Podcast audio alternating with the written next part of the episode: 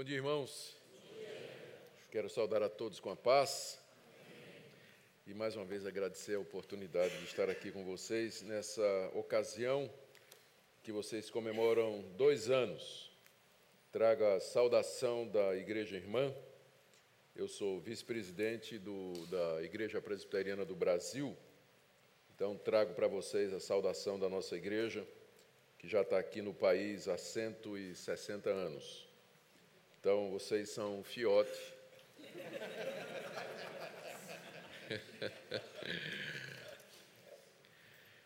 e a gente, eu como pastor, vejo com muita alegria esses, o surgimento de igrejas desse, desse tipo. Alguns anos atrás, para horror dos meus colegas, eu disse que o futuro da teologia reformada não estava nas igrejas tradicionais, nas igrejas históricas, porque elas, nos países onde elas nasceram e exerceram muita influência durante alguns séculos, elas estão morrendo. Na Europa, as igrejas históricas oriundas da reforma são poucas as que ainda se mantêm. E nos Estados Unidos, o processo de secularização é, acontece com alguma rapidez e as igrejas tradicionais, oriundas da reforma, elas vêm perdendo espaço. E no Brasil, a, a mesma coisa, embora a minha denominação, a Igreja Presbiteriana do Brasil, ela é uma igreja pujante, graças a Deus, bem firme na, na palavra, ela tem um bom ritmo de crescimento, mas ela é uma das poucas entre as muitas igrejas que são oriundas da reforma. E a gente vê com alegria como movimentos não denominacionais, históricos, eles uh, estão acontecendo no Brasil todo. Há um fenômeno muito grande, inesperado, não é? que era a aceitação da teologia, que é a aceitação da teologia reformada por igrejas pentecostais e neopentecostais. Então, irmãos, irmãos dessas denominações eles estão acordando para as doutrinas da graça. Algum tempo atrás, dois anos atrás, eu estive com Miguel Nunes, que é um, um, um grande pregador da América Latina. Ele é porto-riquenho. E ele estava, nós nos encontramos num evento onde éramos preletor, preletores, e ele estava falando de como ah, aqui ao, ao, lado, né, a gente não tem muita, muita informação, mas aqui nos países da América Latina ele pregava para eventos para jovens, 6, 7 mil, em praticamente todos os países da, da América Latina. E quando eu disse a ele que no Brasil um fenômeno similar estava acontecendo, né? E ele disse que era convicção dele que isso tudo era o resultado das mídias sociais. E ele fez uma comparação. Ele disse: o que a imprensa representou para a reforma do século XVI as mídias sociais representam para essa nova reforma que nós estamos vendo. Se não tivesse, se a imprensa não tivesse sido descoberta poucos anos antes de Martinho Lutero pendurar as 95, pregar as 95 teses na porta do castelo de Wittenberg, elas teriam ficado presas lá até o dia de hoje. Mas Lutero espertamente imprimiu, usando a recém-descoberta imprensa, e panfletou a Europa toda, e foi isso que foi usado para trazer o conhecimento da reforma protestante por toda a Europa. Então, igualmente hoje, o advento das mídias sociais permite que membros dessas igrejas, onde não se ouve doutrina bíblica, onde não tem pregação expositiva, onde não tem ênfase nas doutrinas da graça, esse pessoal que que está lá, especialmente os jovens, não é, que são assíduos nas redes sociais, eles descobrem esse tipo de coisa. Não é que, eh, na minha observação, ah, primeiro, eles se interessam por pregadores que ensinam a Bíblia, eles não, estão interessados nas doutrinas da graça, eles nem sabem o que é isso, mas de repente eles descobrem pregadores que estão ensinando a Bíblia, porque na igreja deles, pelo menos eles ouvem: olha, a Bíblia é a palavra de Deus. É claro, os líderes não pregam Bíblia, mas pelo menos dizem, né? A Bíblia é a palavra de Deus. Então, eles, né, procurando pela internet, vão descobrir pastores que estão expondo a palavra de Deus, eles começam a seguir. O próximo passo é se tornar reformado. O próximo passo é porque a pregação expositiva ela está geralmente atrelada a essa teologia que valoriza a palavra de Deus, sola escritura, que é um dos lemas da reforma, enfatiza que ela é a única regra de fé e prática, que ela fala a respeito de Cristo e que nós precisamos da ação do Espírito Santo para compreendê-la corretamente e ver a suficiência de Cristo e a glória de Deus. Então, esse, esse é um movimento que está acontecendo no Brasil todo. E eu dou graças a Deus por isso, que é, não, tendo começado meu ministério, acho que nem quando Isaac era nascido, eu posso ver, ah, graças a Deus, esse momento na nossa pátria. Queridos, segundo aos Coríntios, capítulo 2, nós vamos do verso 14 até o final do capítulo 3.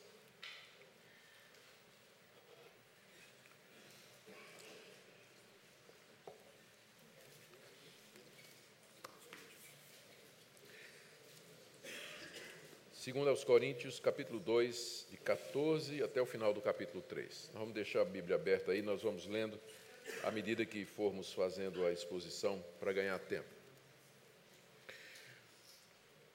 O apóstolo Paulo sempre foi muito perseguido em todo o tempo do seu ministério. Os seus adversários eram geralmente judeus, primeiro judeus incrédulos, que não criam no evangelho que Paulo pregava, no Cristo que Paulo ensinava, e também judeus que tinham se convertido ao cristianismo, mas que ainda mantinham um, ou tinham um apego muito grande às tradições judaicas e tinham escrúpulos ainda referentes à guarda da lei de Moisés. Para eles, Paulo era um liberal, porque Paulo ensinava que tanto judeu como grego ele é justificado pela fé em Jesus, Cristo diante de Deus sem as obras da lei. Paulo ensinava que em Cristo a lei havia sido cumprida plenamente e que nenhum daqueles rituais, toda aquela legislação da antiga aliança, ela tinha mais qualquer validade na salvação ou, do, ou no relacionamento da pessoa com Deus. Então, Paulo pregava a salvação unicamente pela fé em Cristo Jesus, pela fé somente, sem qualquer adição. E ele, naturalmente, fez muitos inimigos. Fez inimigos no campo judaico, é? os judeus incrédulos, e esses judaizantes, que é o nome que a gente dá aos judeus que se converteram, mas que ainda achavam que se devia manter as tradições e o ensinamento judaico. Fora os inimigos que Paulo fez entre os pagãos. Por exemplo, quando ele foi pregar em Éfeso, ele despertou a ira do sindicato dos santeiros de Éfeso, não é? porque a pregação de Paulo acabou com o comércio deles. E eles ficaram revoltados e fizeram um movimento contra Paulo, levaram diante das autoridades, acusando Paulo de estar falando contra a deusa Diana, não é Diana dos Efésios. Nós conhecemos bem a história. Então Paulo era um homem que tinha inimigo de tudo quanto é lado. E esse pessoal, especialmente os judaizantes, tinha como tática chegar nas igrejas que Paulo fundava e minar o trabalho de Paulo. Eles fizeram isso lá na Galácia, particularmente, nas igrejas que Paulo fundou naquela região, e estavam fazendo isso na igreja de Corinto. Nós lemos aqui na, na correspondência de Paulo aos Coríntios como ele combate a chegada de falsos mestres na cidade de Corinto, é, tentando minar a sua autoridade e tomar controle da, das igrejas que ele havia fundado naquela região, na região da Caia. Então, toda a correspondência, na correspondência que, que, que nós temos de Paulo aos Coríntios, a gente vê refletido esse, essa esse desejo de Paulo de justificar ou de explicar as acusações que esses homens traziam para minar o seu ministério. As principais eram estas: primeiro, Paulo havia trocado a glória da antiga aliança por uma mensagem extremamente simples e despojada que não tinha metade do esplendor e do brilho da antiga aliança. Ou seja, se você comparasse o culto nas igrejas paulinas, que era um culto extremamente simples, centralizado na pregação, no louvor e na oração, com o culto do templo, onde tinha todo aquele esquema dos sacerdotes vestidos paramentados daquela maneira detalhada, especial, o templo é, cheio de móveis coberto de ouro, toda a glória, a majestade, o ritual, o processional, os levitas com, aquele, com, a, com aquelas músicas preparadas e todos aqueles instrumentos. Então você poderia dizer que Paulo estava trocando a glória que Deus havia revelado na antiga aliança por um ministério que não tinha menor glória se comparado com o da antiga aliança. Eles também diziam que Paulo não podia ser de Deus, porque o próprio povo de Israel não aceitava a mensagem de Paulo. Onde Paulo chegava e pregava, nas sinagogas, ele era expulso, quando não apedrejado, às vezes preso, várias vezes chicoteado, uma vez deixado fora da cidade como morto. Ou seja, como é que um homem que era de Deus poderia ser um homem que dizia da parte de Deus, ter uma mensagem da parte de Deus, ele não conseguia ao menos a atenção e a concordância do povo de Deus, que era a nação de Israel. Paulo era odiado pela maioria dos judeus. Então, como é que ele podia ser de Deus? Como é que alguém que apanha tanto dos próprios patrícios, que tem tanta rejeição, poderia ser de fato de Deus? Paulo não tinha autorização para pregar, esse pessoal dizia. E eles então apresentavam cartas de recomendação lá do Sinédrio, que era a autoridade maior da nação de Israel. Eles traziam essas cartas de recomendação e se apresentavam na igrejas como legítimos representantes de Cristo, com autoridade para pregar e questionando a autoridade de Paulo, dizendo que ele era um mercenário, que ele fazia aquilo para angariar recursos, para ter um meio de vida e que a mensagem que ele trazia era uma mensagem incompleta. Então, Paulo tinha que constantemente estar respondendo a esse tipo de acusação. E aqui, nessa parte da segunda carta aos Coríntios, ele começa a fazer uma defesa do seu apostolado. Na verdade, ele vai aí do capítulo 2 até capítulo 7. Né? Mas eu, meu tempo é limitado, eu vou apenas pegar algumas das respostas que o apóstolo Paulo dá aos seus acusadores, porque ao fazer isso, ele nos deixa ver a natureza do ministério cristão. E ele faz um contraste entre a nova aliança, na qual nós estamos, e a antiga. E ele nos mostra em que reside essa diferença. Isso nos ajuda a entender o que é o Evangelho, o que é o ministério, qual a tarefa nossa como pregadores e qual a tarefa dos demais, ou qual a responsabilidade dos demais que estão debaixo da nova aliança. E eu penso que isso é extremamente importante hoje, quando se questiona exatamente isso: o que é a igreja, o que é o evangelho, o que é o ministério pastoral, o que é que legitima, ah, o, o, que torna legítimo ah, o, um pastorado e assim por diante. Então, essa passagem dá resposta a todas essas questões. Então, vamos ver a primeira defesa de Paulo, está aí do verso 14 até o verso 17.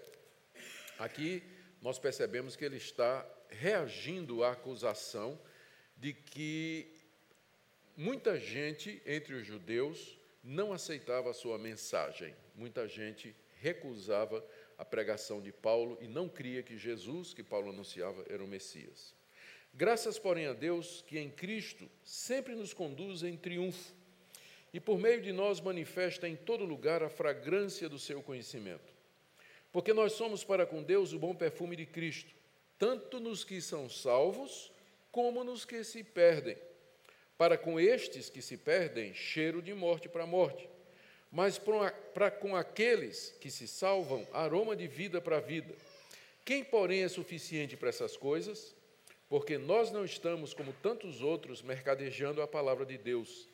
Antes, em Cristo é que falamos, na presença de Deus, com sinceridade e da parte do próprio Deus. Para responder a acusação de que ele não poderia ser de Deus por conta dos resultados negativos do seu ministério, ou seja, nem sempre Paulo tinha sucesso, a pregação dele nem sempre era aceita. Paulo usa a figura do triunfo romano, que nós já vimos que ele usou, nós já vimos ontem que ele usou na carta aos Colossenses. Então, para quem não estava aqui ontem à noite, eu vou repetir. O triunfo romano era um processional vitorioso do general que havia vencido em batalha os seus inimigos depois de ter derrotado seus inimigos na batalha e despojado seus inimigos, tirado seus bens, desarmado das suas, das suas, dos seus, das suas armaduras, então esse general entrava numa procissão na sua cidade para ser recebido em triunfo pelo povo. Enquanto ele ia na carruagem, na frente, não é na sua carruagem, é, e era ovacionado por todos, atrás vinham presos os seus inimigos, aqueles que tinham sido derrotados na batalha. E todo mundo sabia que depois daquela processional, né, que se dirigia para a praça, o centro da, da cidade ou da vila, lá os inimigos seriam mortos, seriam executados. Então, aquela procissão, ela era uma procissão de vitória e, ao mesmo tempo, de humilhação e de derrota. Uma das coisas que se fazia naquela entrada triunfal era jogar flores para o general vitorioso. Então, o cheiro daquelas flores enchia o ar, o perfume ocupava tudo. O general aspirava aquele cheiro.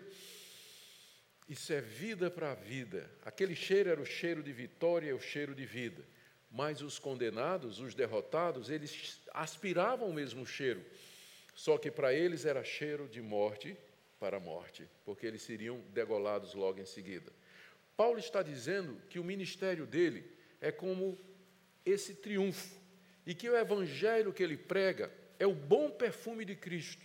Só que esse perfume de Cristo é cheiro de vida para quem se salva, mas é cheiro de morte para quem se perde. O mesmo evangelho que é pregado é salvação para uns e condenação para outros. O que ele quer dizer com isso é que sempre é triunfo. O ministério dele sempre é triunfante nos que se salvam e nos que se perdem.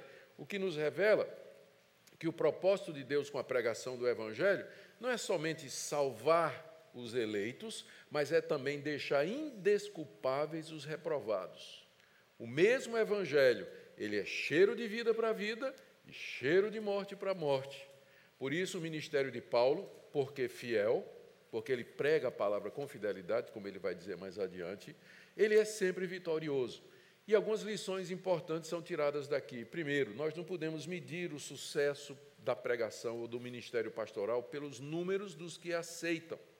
Porque aquela, o, o propósito, Deus designou o evangelho não somente para salvar aqueles que ele quer, mas também para deixar indesculpáveis os incrédulos, para que no dia do juízo eles sejam responsabilizados porque ouviram e rejeitaram. Cheiro de vida para a vida, cheiro de morte para a morte.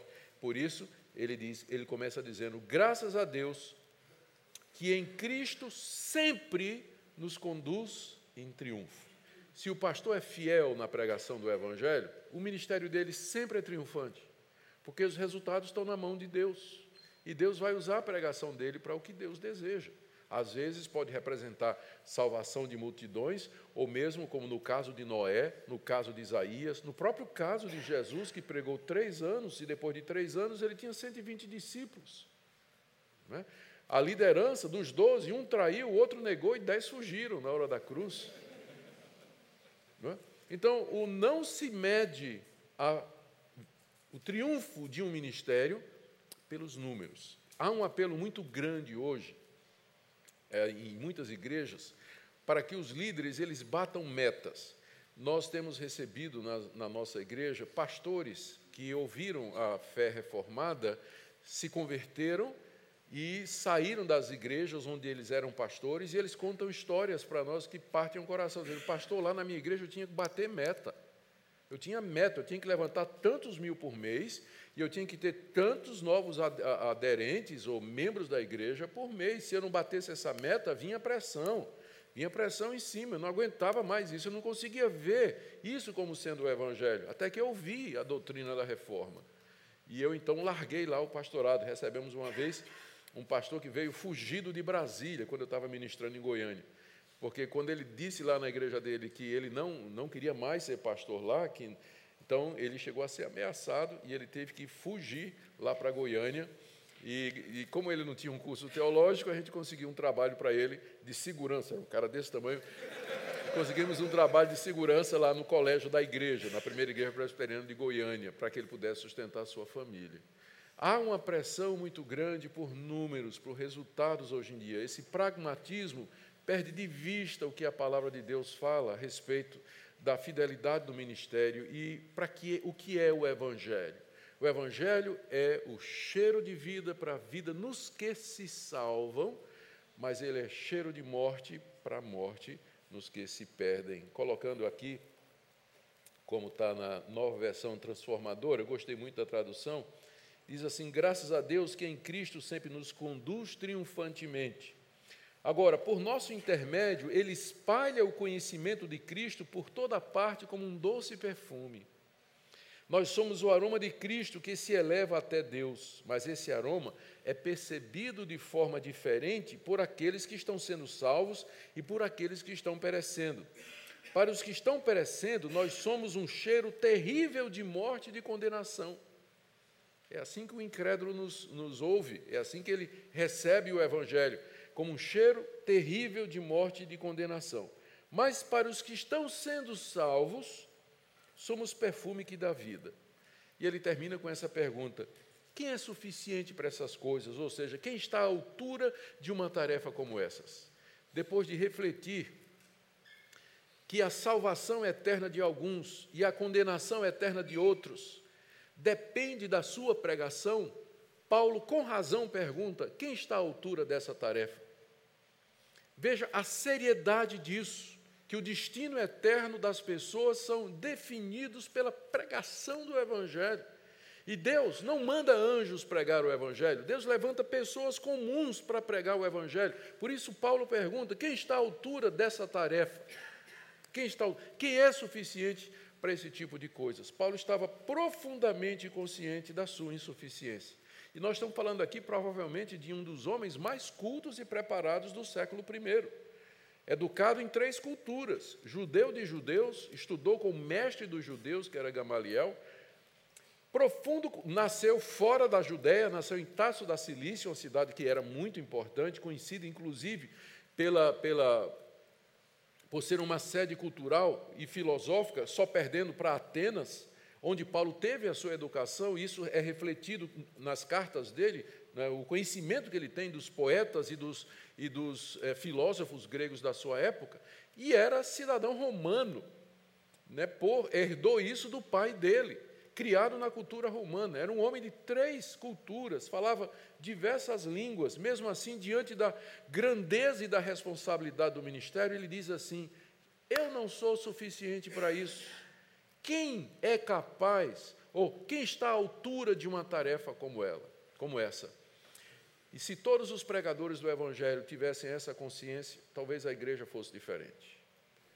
Se todos aqueles que se sentem chamados para ensinar para ministrar a palavra, se eles vissem a seriedade do que isso representa, talvez então nós tivéssemos uma geração de pastores e ministros realmente quebrantados, humildes, apegados à palavra de Deus, cuja única vocação e desejo na vida é ser fiel a Deus e se desempenhar com fidelidade dessa vocação que Deus lhe deu.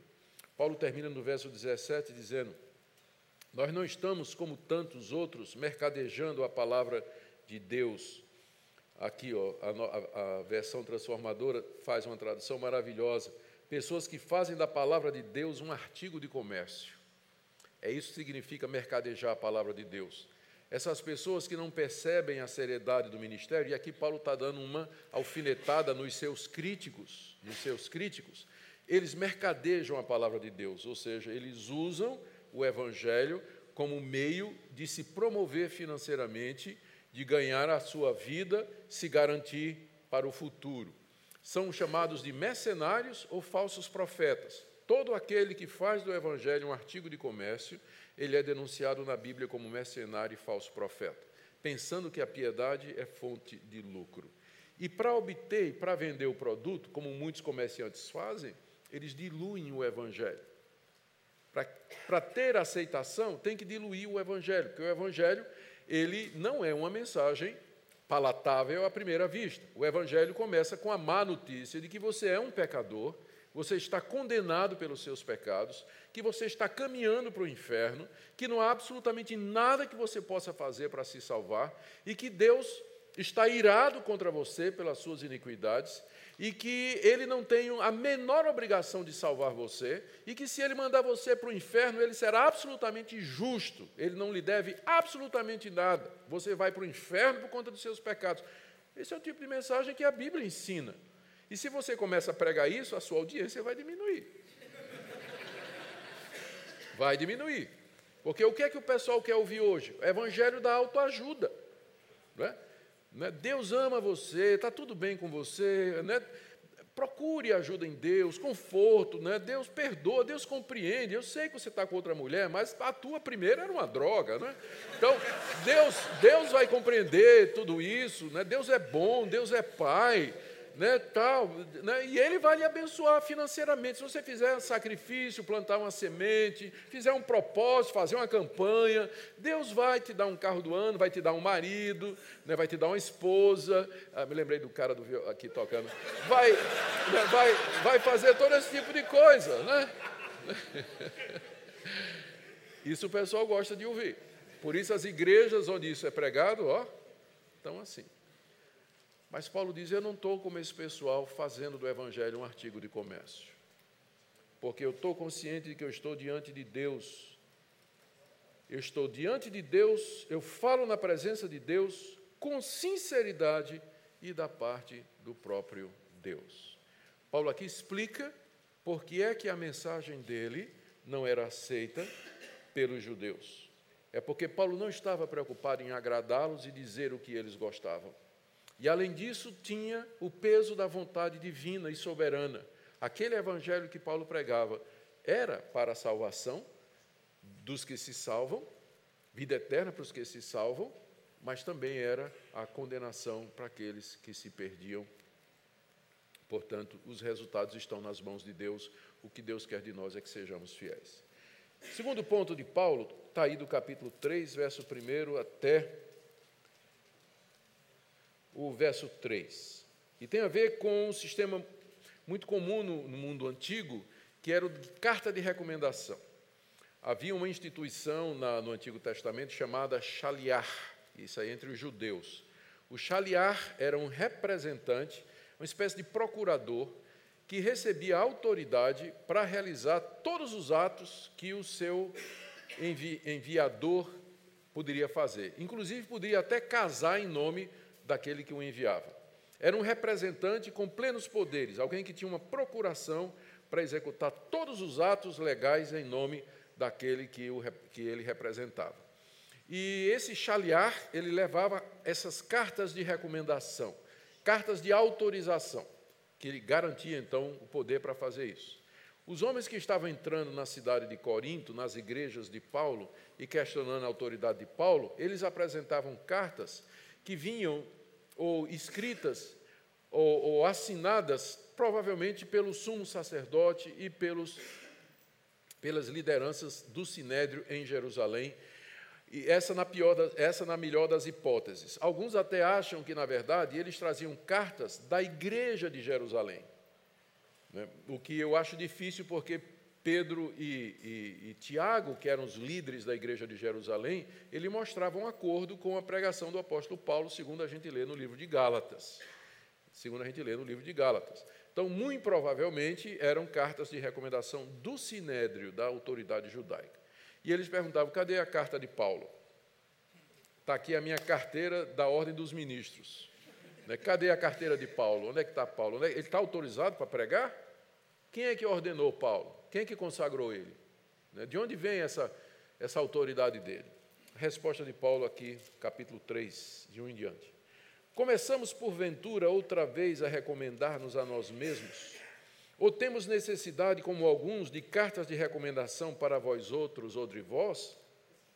Vós sois a nossa carta, escrita em nosso coração, conhecida e lida por todos os homens, estando já manifestos como carta de Cristo produzida pelo nosso ministério, escrita não com tinta, mas pelo Espírito do Deus vivente, não em tábuas de pedra, mas em tábuas de carne, isto é, nos corações. Paulo tinha acabado de dizer que o ministério dele era um triunfo constante e que ele não estava como tantos outros mercadejando a palavra de Deus. Imediatamente isso trouxe a questão: espera aí, Paulo, você está se autopromovendo, né? você está se recomendando. Aí ele pergunta, então é que ele faz essa pergunta. Começamos, porventura, outra vez a recomendar-nos a nós mesmos? Isso que eu acabei de dizer é uma autorrecomendação?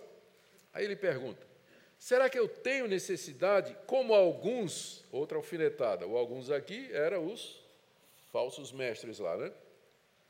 Temos necessidade, como alguns, de carta de recomendação para vós outros, ou de vós? Eu, eu, vocês acham que eu preciso de carta de recomendação como esse pessoal? Esse pessoal precisa de carta de recomendação porque eles não têm autoridade própria. Por isso que eles estão se baseando na autoridade de outro, Mas eu não preciso disso, diz o apóstolo Paulo.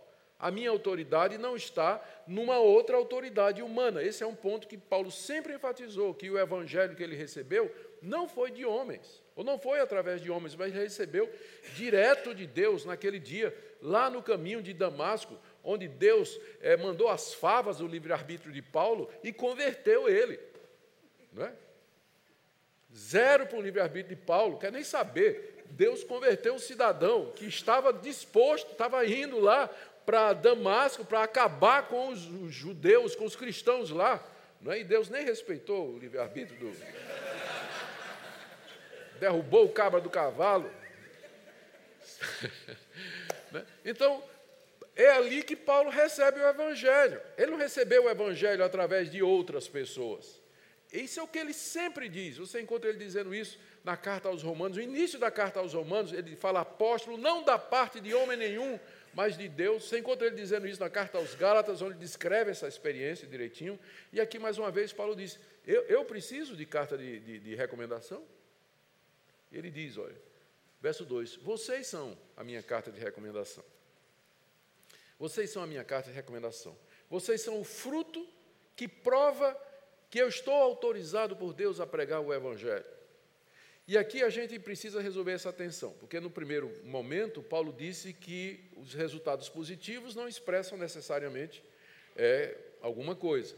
Mas aqui ele apela para a conversão dos coríntios como sendo a evidência de que o ministério dele era de fato o ministério da parte de Deus. Era que ele era de Deus e que não precisava de recomendação humana.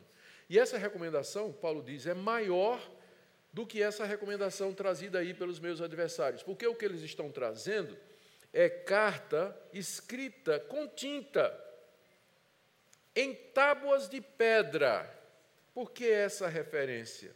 Porque esses mestres se apresentavam como sendo mestres da lei, como judaizantes. O símbolo da antiga dispensação são as duas tábuas de pedra onde Deus escreveu com seu dedo os dez mandamentos.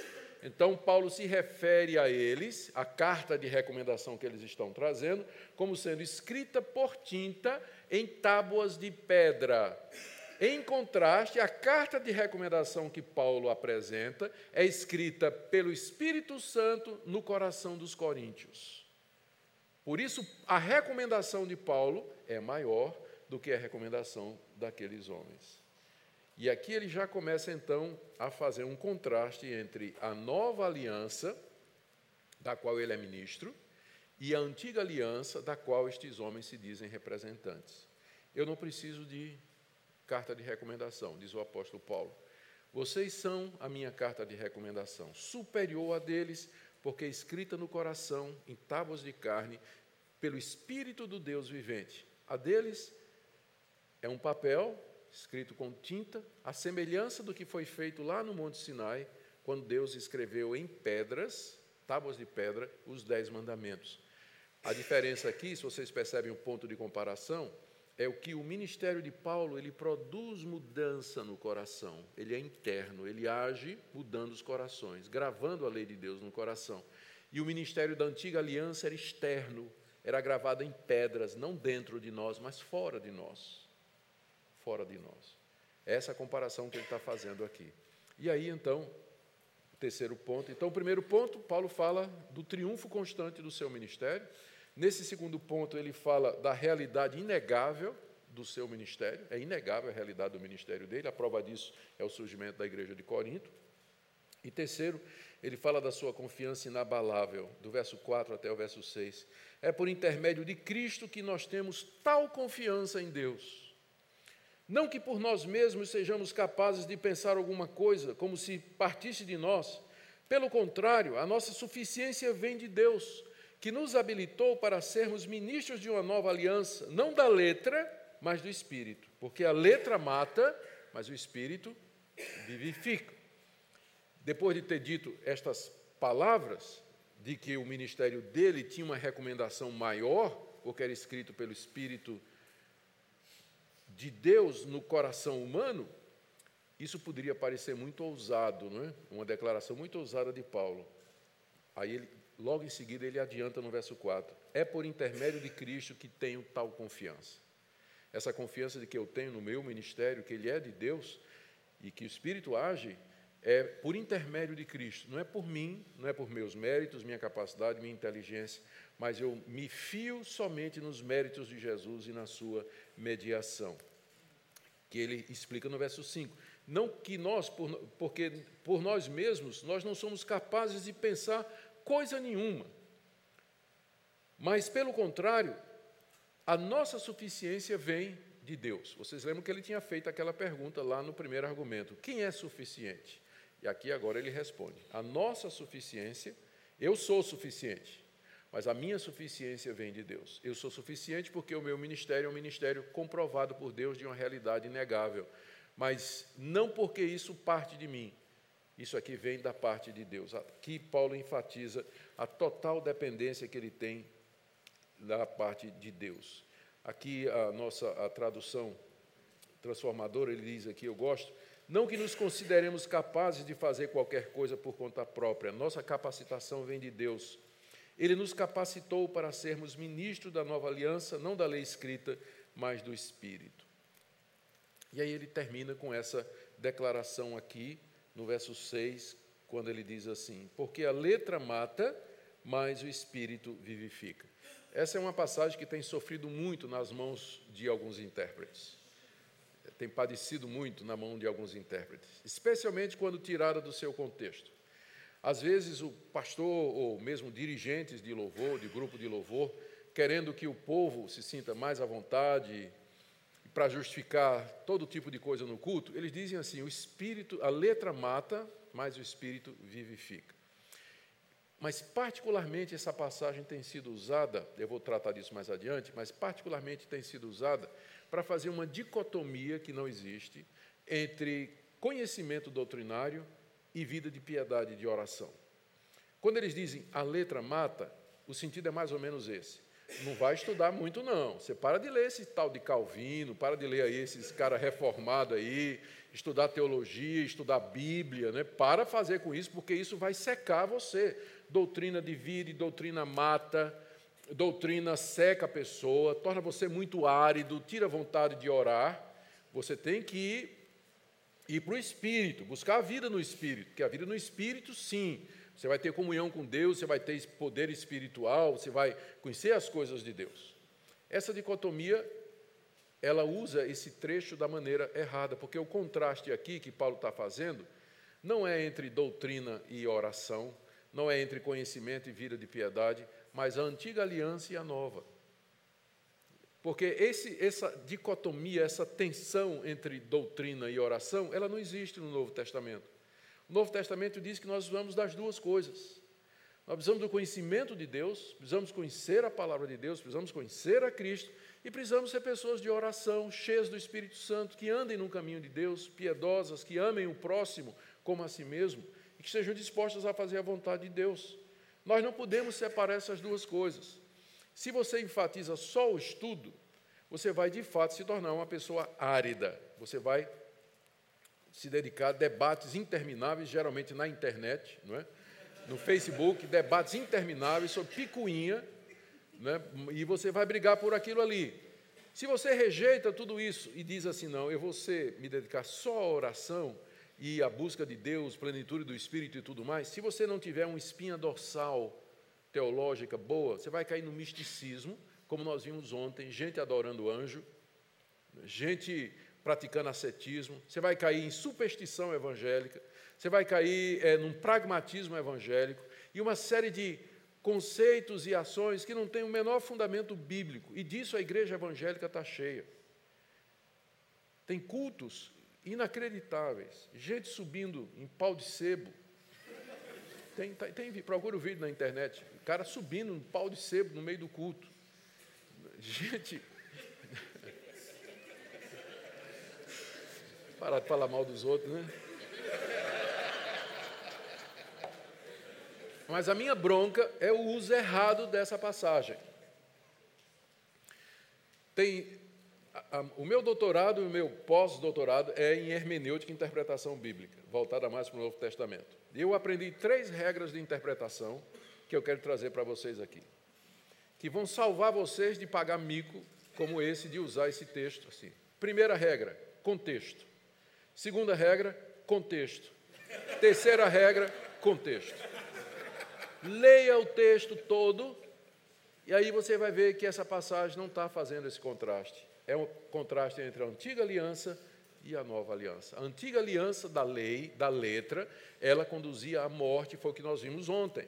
O objetivo da lei era mostrar ao judeu que ele era impotente para salvar-se, que ele era um pecador, estava condenado debaixo da santa e justa vontade de Deus, santidade de Deus, e que ele não tinha recursos em si para quitar sua dívida diante de Deus. Portanto, o judeu tinha que perguntar: Miserável homem que sou, quem me livrará do corpo dessa morte? E a resposta era Jesus Cristo. O judeu, então, era apontado para o altar dos sacrifícios, para o cordeiro imolado ali, para o sangue derramado, e dizendo: a sua única esperança é aquela. Porque aquilo ali tipifica o sangue do Messias que está por vir. A sua esperança não é a lei, mas a sua esperança é o altar o cordeiro imolado sobre o altar. Creia nisso e você será salvo. No Antigo Testamento, os judeus eram salvos da mesma maneira que nós somos, pela fé. O judeu era salvo porque ele cria no altar e no cordeiro e no sangue derramado, que tipificava e antecedia o sacrifício de Cristo. E nós somos salvos pelo cordeiro que já veio e que já foi imolado no altar do Calvário. É, é, a mesma coisa. Não existem dois sistemas de salvação. No Antigo Testamento era de, pelas obras e no Novo pela fé, como o pessoal acha. Né? Sempre foi da mesma forma. Nunca ninguém se salvou por obra, sempre foi pela graça, pela fé em Jesus Cristo. Antes dele, no Messias que haveria de vir. Depois dele, no Messias que já veio. No Antigo Testamento, eles olhavam para frente. Agora, no Novo, a gente olha para trás para o centro da história, que é Cristo crucificado lá no alto do monte. Lá no alto do monte. Então, essa é a nossa única esperança. E aqui, então, esse é o contraste que Paulo está fazendo aqui. Aqui ele diz, no verso 6, se você prestou atenção, que Deus nos habilitou para sermos ministros de uma nova aliança. E aqui ele vai introduzir o contraste, ele está introduzindo o contraste entre essa nova aliança e a antiga aliança, que vai do verso 7 até o verso 18, que é então o quarto argumento dele que eu vou ler agora, para nós já partirmos para a exposição e depois o encerramento. Se o ministério de morte está se referindo à antiga aliança, a legislação mosaica dada por Deus no alto monte Sinai. Se o ministério da morte, gravado com letras em pedra, se revestiu de glória a ponto de os filhos de Israel não poderem fitar a face de Moisés por causa da glória do seu rosto, ainda desvanecente, como não será de maior glória o ministério do Espírito? Então, primeira comparação entre os dois ministérios é essa. Paulo diz assim: Gente, a antiga aliança, ela foi dada com muita glória. A ponto de que quando Moisés desceu do monte, onde passou 40 dias na presença de Deus, recebendo todas as leis, o rosto dele brilhava que ofuscava. Os, os israelitas não podiam nem olhar para a cara de Moisés por causa do brilho da glória. Era, era incandescente o, o rosto de Moisés. Aí o que é que Moisés fez? Ele pôs um, um véu. Então, a glória era tão grande, mas essa glória era uma glória de um ministério que Paulo diz aqui, o ministério da morte. Se o ministério da morte veio com tanta glória, imagine, verso 8, como não será de maior glória o ministério do Espírito? O ministério do Espírito é o ministério da nova aliança, da qual Paulo é ministro. Aqueles falsos profetas eram ministros da antiga aliança, queriam impor a legislação mosaica na vida dos crentes em Jesus Cristo. Comparação número um: o ministério que eles defendem, que é o ministério de morte, veio com uma glória tão grande que ninguém podia nem olhar para o rosto de Moisés. Agora imagine como não será o ministério da vida. Se o da morte tinha essa glória, o ministério da vida, do Espírito, tem uma glória muito maior. Muito maior. Indizível até. Ele vai explorar essa glória no final do capítulo 3. Vamos chegar lá. Segunda comparação, verso 9. Se o ministério da comparação. Ah, desculpa. É, é, sim, ainda, verso 9. Se o ministério da condenação foi glória, em muito maior proporção será glorioso o ministério da justiça.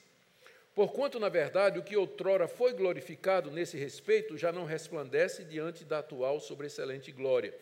Porque se o que se desvanecia teve sua glória, muito mais glória tem o que é permanente. As palavras, Paulo sempre joga muito com palavras e às vezes traduzir Paulo é uma tortura, né? entender o pensamento dele. Mas é, é simples o que ele está dizendo aqui. Ele está dizendo: o ministério da antiga aliança, da morte, ele era passageiro, ele era desvanecente. E a prova disso é que a, o brilho do rosto de Moisés todo dia se perdia um pouquinho.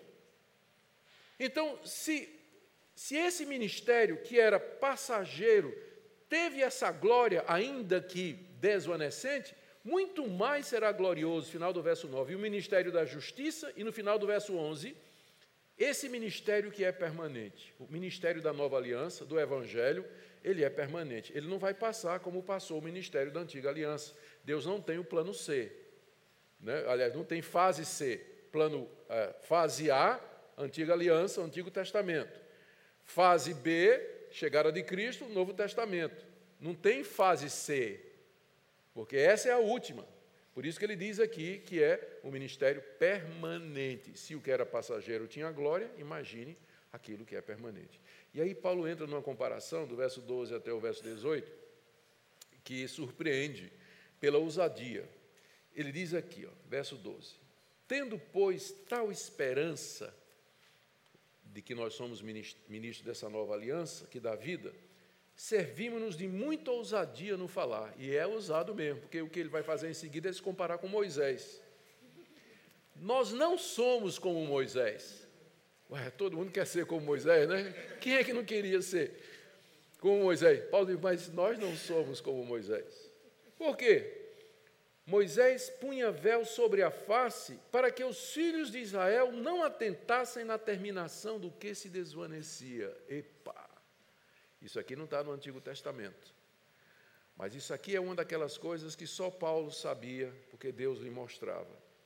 A razão pela qual Moisés colocava o véu não era porque estava ofuscando os israelitas somente, mas para que os israelitas não percebessem que todo dia o brilho diminuía um pouquinho. Todo dia o brilho diminuía um pouquinho. Por isso Moisés colocava o véu, para que os israelitas não percebessem na terminação do que se desvanecia. Eles não percebessem que a antiga aliança estava caminhando para o fim. Era uma espécie de julgamento sobre a nação de Israel. Deus cegou, Deus não permitiu que eles vissem. E se você me pergunta por que isso, por conta da dureza da nação de Israel no Antigo Testamento, rejeitou todos os profetas, adorou outros deuses, quebrou toda a lei de Deus, violou a aliança de Deus. Você lê a história do Antigo Testamento, é de um povo rebelde o tempo todo. Então, o véu era o símbolo da cegueira, para que eles não percebessem que tudo aquilo era provisório e que a nova aliança em Cristo estava chegando. Verso 14, olha aí o que ele diz. Ó. Mas os sentidos deles se embotaram. Todo mundo sabe o que é uma faca embotada, né? quando ela perde o gume. Né? Ela não... Então, os sentidos e a capacidade da percepção espiritual se embotou, não consegue mais captar, eles não conseguiram enxergar e entender. Pois até o dia de hoje, quando fazem a leitura da antiga aliança, o mesmo véu permanece, não lhes sendo revelado que em Cristo ele é removido. Aqui Paulo está explicando, mais uma vez, por que, é que os judeus não creem na sua mensagem. É por conta do véu.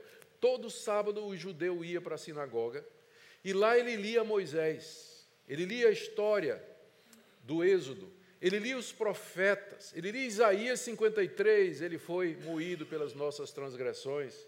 Ele lia o livro dos Salmos, Salmo 16, Davi dizendo: Não deixarás o teu santo na morte, nem permitirás que ele veja a corrupção. Mas o véu permanecia no rosto deles. Os judeus liam a antiga aliança, mas eles não compreendiam o sentido, que aquilo era provisório e que terminaria com a pessoa de Jesus Cristo. Paulo era um desses. Vocês acham que Paulo não conhecia a antiga aliança? Não conhecia as escrituras?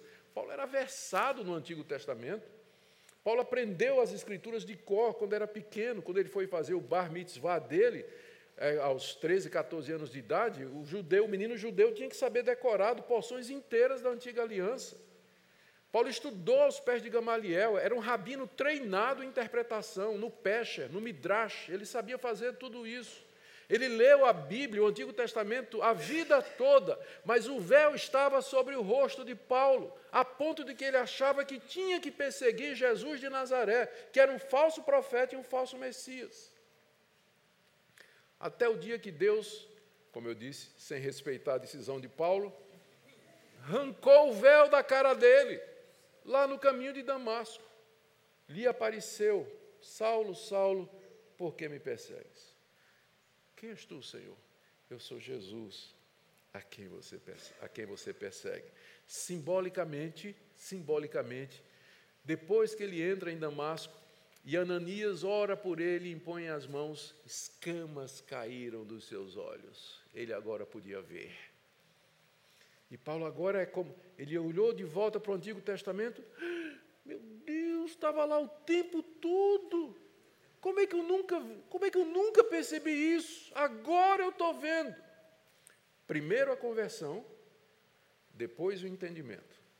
Como Agostinho dizia, eu creio, por isso entendo. Enquanto você não se converter, enquanto o Espírito de Deus não tirar o véu a Bíblia é um livro velado para você. Você vai ler como um judeu lê, você vai ler como um ateu lê, você vai saber o que é que está dizendo, mas você não vai perceber o sentido salvador daquilo ali. Mas somente quando o Espírito de Deus remove o véu, então você pode entender as Escrituras, entender o plano de Deus e as coisas espirituais. Verso 16. Quando, porém, algum deles se converte ao Senhor, o véu lhe é retirada. É, né? Quando um, um, judeu se converte a Cristo, o véu é retirado. Aí ele volta para as Escrituras e diz: Mas agora faz sentido. Agora eu estou entendendo Isaías 53.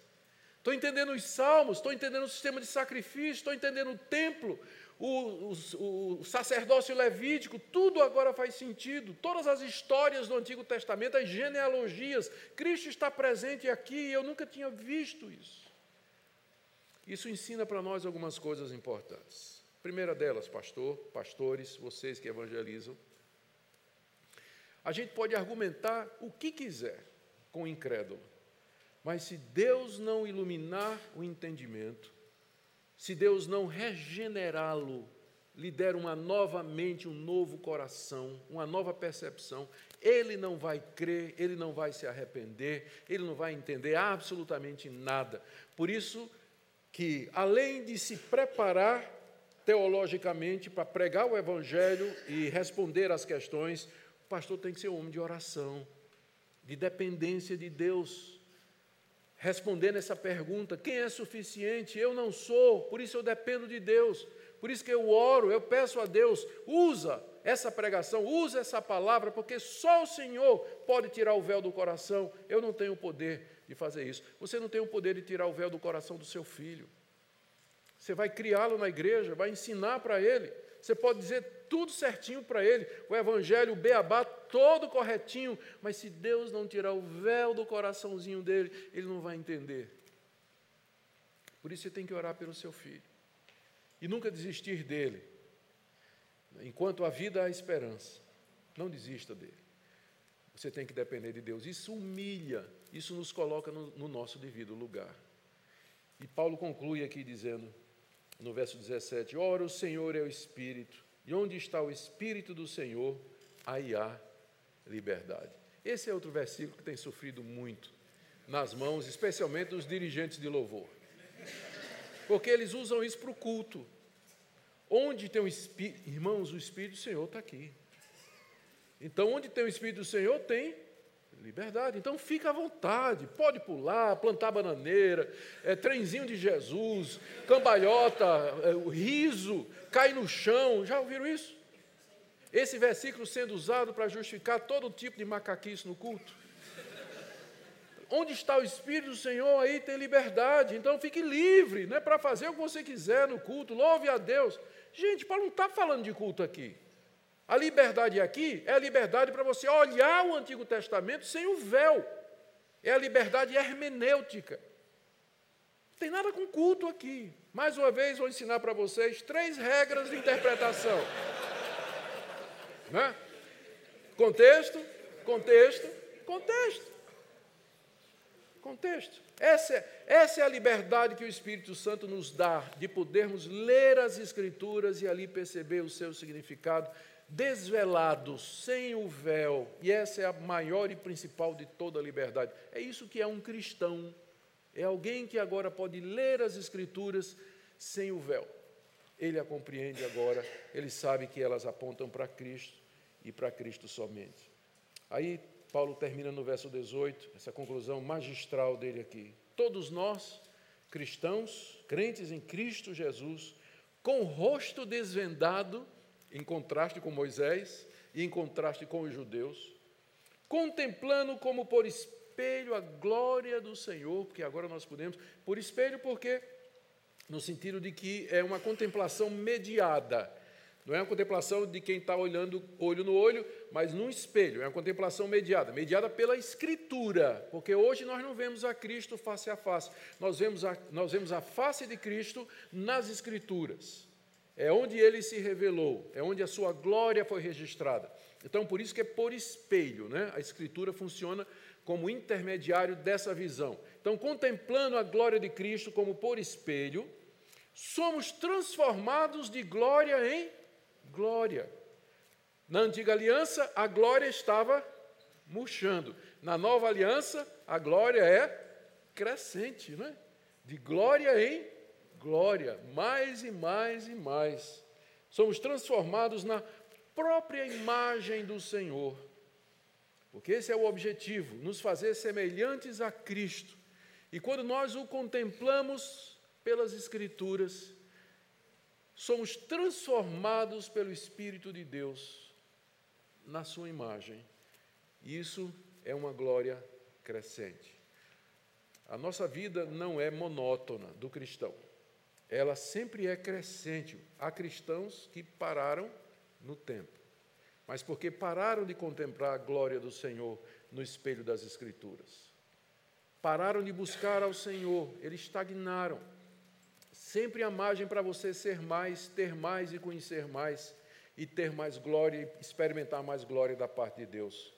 A vida cristã ela não é monótona, ela é uma aventura, ela é prazerosa, ela é um desafio, ela é excitante no bom sentido, é no sentido básico da palavra. Ela, ela, ela mexe com, com os nossos sentimentos. É de glória em glória à medida que eu contemplo a face do Senhor nas Escrituras, aprendo dele e sou transformado pelo Espírito mais e mais em Sua imagem.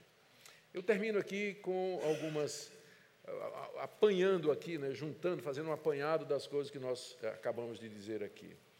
Primeiro, o ministério cristão ele não se mede por sucesso, mas por fidelidade à palavra de Deus. É isso que Deus quer de nós, não que sejamos bem-sucedidos, mas que nós sejamos fiéis o meu sogro, pai da Minka, quando eu me apaixonei pela Minka e queria casar com ela, descobri que o pai dela era o reitor do seminário presbiteriano. Gostei dela mais ainda. E ele, o reverendo Francisco Leonardo, holandês, né, missionário holandês aqui no Brasil, ele era um homem que acreditava piamente nisso, que Deus nos chama para sermos fiéis. E ele gostava muito de 1 Coríntios, capítulo 4, verso 2, onde está escrito: Além disso, o que se requer dos dispenseiros é que sejam encontrados fiéis. A palavra fiel é a palavra pistos no grego. Então, toda vez que a gente ia conversar com ele, ele dizia: Me dá sua mão aí, meu filho. Ele falava meio engraçado holandês, aí pegava a caneta e escrevia pistos. Eu tive um choque na primeira prova que eu fui fazer com ele. Primeira prova. A turma de 40 alunos, o reverendo Francisco chegou, entregou a prova e disse: escrevam em cima aí pistos. Aí a gente escrevia pistos. Eles diziam: boa prova, e saía da, da sala. Não tinha ninguém vigiando a gente. Mas eu olhava para aquele pistós escrito ali. Né? Pistós, fiel. Fiel. Eu tenho certeza que ninguém colava nas provas do reverendo Francisco. E ele saía, dava a prova e saía da classe. Não ficava monitor, não ficava ninguém. Só nós e a nossa consciência diante de Deus. É isso que Deus quer de nós. Fidelidade no ministério.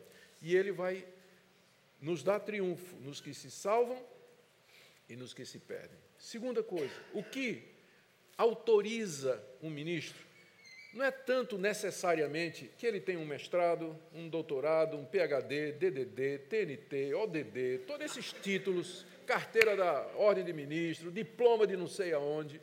O cara pode ter tudo isso e ser um picareta, ser um, um falso profeta. Mas a verdadeira carta de recomendação é o fruto de vidas transformadas e convertidas através da pregação da palavra. É isso que, no fundo e no fim, vai dar uma autoridade incontestável ao ministro. Ele pode dizer: Eis-me aqui com os filhos que Deus me deu. Terceira lição que nós podemos aprender aqui é que, pela graça de Deus, nós temos o privilégio de viver debaixo da nova aliança, a dispensação do Espírito Santo, da graça, da vida. E que é um absurdo a gente tentar reaver aquilo que Cristo já declarou que já passou. Ontem eu falei a respeito de igrejas que querem reintroduzir costumes judaicos, querem reintroduzir festas judaicas, insistem na manutenção de alguns costumes, ah, valorizam essas viagens para Jerusalém, que eu acho maravilhoso. Viajar para Jerusalém, para Israel, para conhecer a terra é maravilhoso. Estou levando um grupo da minha igreja ano que vem, pela primeira vez. Nunca fui, vou pela primeira vez o ano que vem. Mas tem gente que traz é, óleo ungido lá do Monte das Oliveiras, um potinho de água do Rio Jordão, gente que vai se batizar no Rio Jordão, né? vai se rebatizar no Rio Jordão, e gente que traz garrafa de vinho lá das videiras, bom, até que pode. Né?